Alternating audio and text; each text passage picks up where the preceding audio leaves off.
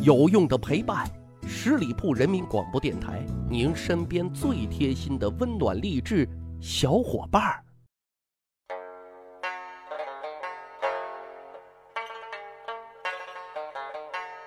去扒历史，增长见识，密史趣谈。我是大汉。历史规律告诉我们啊，术业有专攻。您呢是某一领域的技术大牛，就一心一意啊去钻研业务。啊，还可能成为行业的典范，或者说是领军人物，千万别心猿意马，吃着碗里看着锅里，尤其呢是涉足政治，为啥呢？太危险了。今天跟大伙讲一位啊，在学术上地位很高的大牛人，却因为政治上的不成熟被后人所诟病啊，说他不地道。他是谁呢？他啊就是咱课本当中啊学到的一个大人物。甚至是被西方称为中国科学史上的坐标人物，《梦溪笔谈》的作者沈括。客观的评价，在学术上他真的是泰斗级别的人物啊！他的《梦溪笔谈》号称古代第一本大百科全书啊，上到天文，下到地理，左到数理化，右到军农医，啊，没有他不记载的，也没有他不研究的。所以啊，有人说。沈括就相当于大宋的牛顿加爱因斯坦加诺贝尔加伽利略啊，再搭上一个李四光什么的啊，反正就是妥妥的大牛。搁到现在，肯定是享受国务院特殊津贴，再要么啊就是国家科学技术奖的获得者。有这么一个小故事啊，说宋辽啊就边境的分界线问题一直都谈不拢，都主张自己国家的利益。沈括呢本来就对地理啊特别的感兴趣。啊，特别的敏感，所以呢，他就去档案馆查资料，哎，结果还发现了啊，宋辽之前就商定过分界线的问题，而且啊，商定的这条分界线是有利于宋朝的。沈括呢，就赶紧把这一发现告诉给了宋神宗。宋神宗呢，当然很高兴啊，就派沈括当使臣去辽国交涉。沈括拿着文件啊，摆事实讲道理啊，非常圆满的完成了这一次的出使任务。更重要的是啊，他凭借自己的专业特长，趁着这次出使啊，顺手啊还完成了一项战略任务，啊，就是他根据沿途的地理形势、风俗民情，画撰了史契丹图钞。更直白的讲，就趁着这次出差的机会啊，收集了辽国的地理情报，献给了宋神宗。这件事啊，充分证明沈括作为专业技术人才，没得说，真的很牛。但是，各位啊，有一个背景，那个大时代，什么才是牛人？大破西夏的狄青，灭后蜀，平南唐，征北汉的曹彬，这才算牛人。有雄才大略又能舞文弄墨的王安石、欧阳修，这算牛人。他们呢，才被视为这个国家真正的栋梁。而沈括所研究的这些啊，只能用三个字来形容，那就是。不入流，更有甚者啊，称之为什么呢？奇技淫巧。所以啊，沈括想要凭借自己的专业技能混仕途，只能说啊，前途不明。其实啊，沈括也是明白人，而且呢，很懂得察言观色。自己要上位，除了真才实学，那还得去抱大粗腿。沈括抱的第一个大粗腿啊，那就是王安石。哎，那时候啊，王安石已经达到了权力的顶峰，成了改革的总设计师，正按照自己的宏伟构想啊，大刀阔斧的实施变法。这段历史呢，大家都比较清楚啊，所以就简单的讲。因为改革涉及社会的各个领域，王安石呢也不是铁人，他也需要左膀右臂啊。正好沈括对农业、水利等等啊都懂得特别的多，号称万金油，所以啊，一下子就得到了王安石的重任。啊，沈括这个小跟班儿也特别的卖力，王安石指哪，沈括呢就打哪。哎，这个过程啊，双方合作的很愉快。只是这个世事难料啊，改革受到了越来越大的阻力。王安石背后的大 boss 啊，改革最主要的支持者宋神宗，却在关键的时候啊动摇了，掉链子了。不得已，王安石只能被迫交了辞职报告。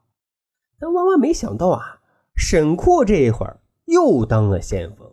啊，矛头直指王安石，还写了一份万言书，言辞犀利的去批评变法啊，说王安石的新政是荒谬的、祸国的。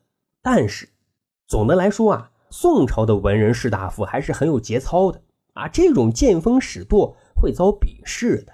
沈括这样子的参自己的老上级，这让宋神宗他都看不下去了。再加上被其他人弹劾，沈括的仕途啊就开始走下坡路了。再说说王安石，当得知昔日的好战友、亲密无间的好朋友竟然背后给自己一刀，哈哈，气得王安石啊吹胡子干瞪眼，说沈括就是一个小人，不可亲近。各位啊，背后被沈括捅一刀子的。啊，受害者不仅仅只有王安石，还有大名鼎鼎的苏轼呢。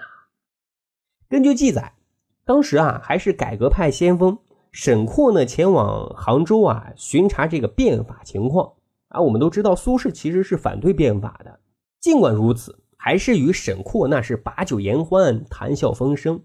沈括也知道苏轼是大名士啊，席间就问苏轼最近有什么大的作品啊，拿出来让自己拜读欣赏一番。苏轼呢是实在人啊，就拿出了自己的作品，其中呢有这么两句，说的是“根到九泉无取处，世间唯有折龙枝”。啊，沈括看见之后啊，就赶紧记在自己的小黑本里。回到京城之后，立马就检举揭发，说苏轼这两句诗啊大逆不道。怎么理解呢？龙不就是圣上吗？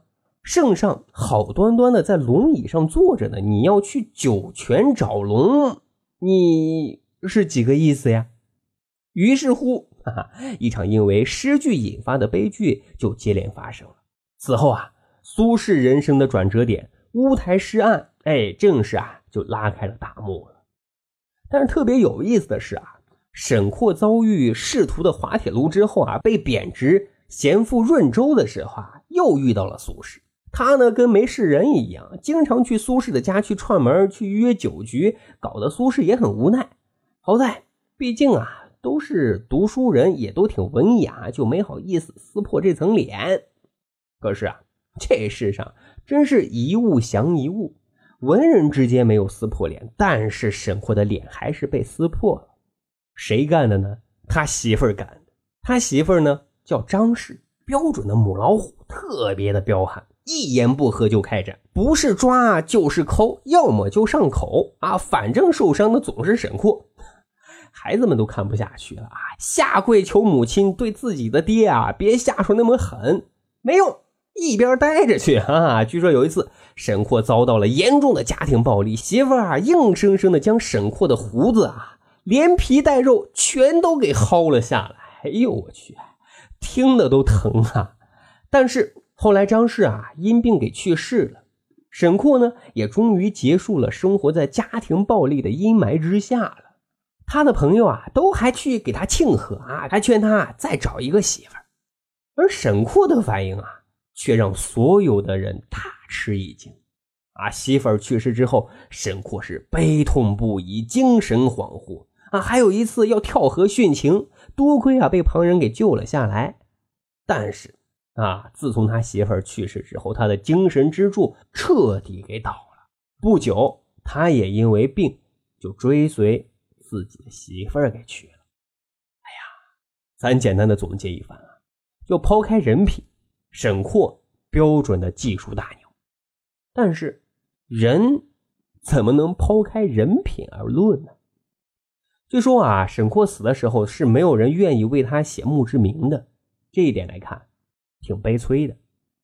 好，长见识，长谈资，密史趣谈，这就是咱今天啊要讲的内容。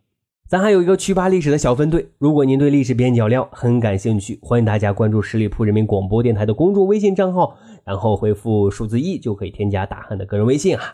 经过简单审核之后呢，我就会邀请大家进入这个小分队当中，咱就可以谈天谈地聊历史段子。本期节目就是这样，感谢您的收听，下期再会。本期节目由十里铺人民广播电台制作播出。了解更多的资讯，请关注十里铺人民广播电台的公众微信和新浪、腾讯的官方微博。感谢收听，我们明天再见。